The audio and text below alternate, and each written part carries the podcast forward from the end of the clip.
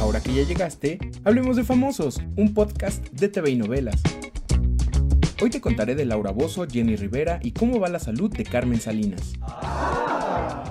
Este fin de semana, Ana Bárbara y Lupillo Rivera confirmaron que dieron positivo a COVID-19.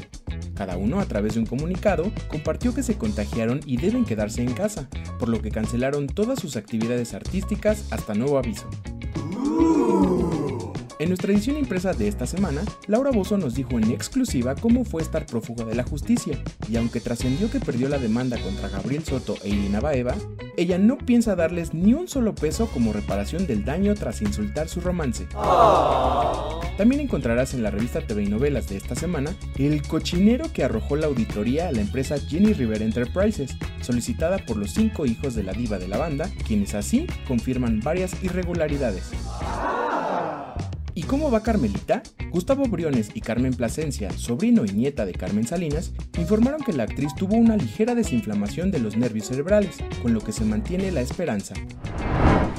Sigue estable, eh, lo cual se puede con reserva tomar como algo positivo. Eh, y vamos a empezar con los procesos que se siguen, que es la traqueotomía. Un gasto que le van a hacer. Ajá. Una operación. Traqueotomía, pero si estoy mal, una disculpa. Sí. Eh, ¿Qué son los procesos que siguen los pacientes en este estado? Recuerda que puedes enterarte de esto y más en tvnovelas.com. Yo soy Pepe Rivero y te esperamos hasta la próxima cuando hablemos de famosos.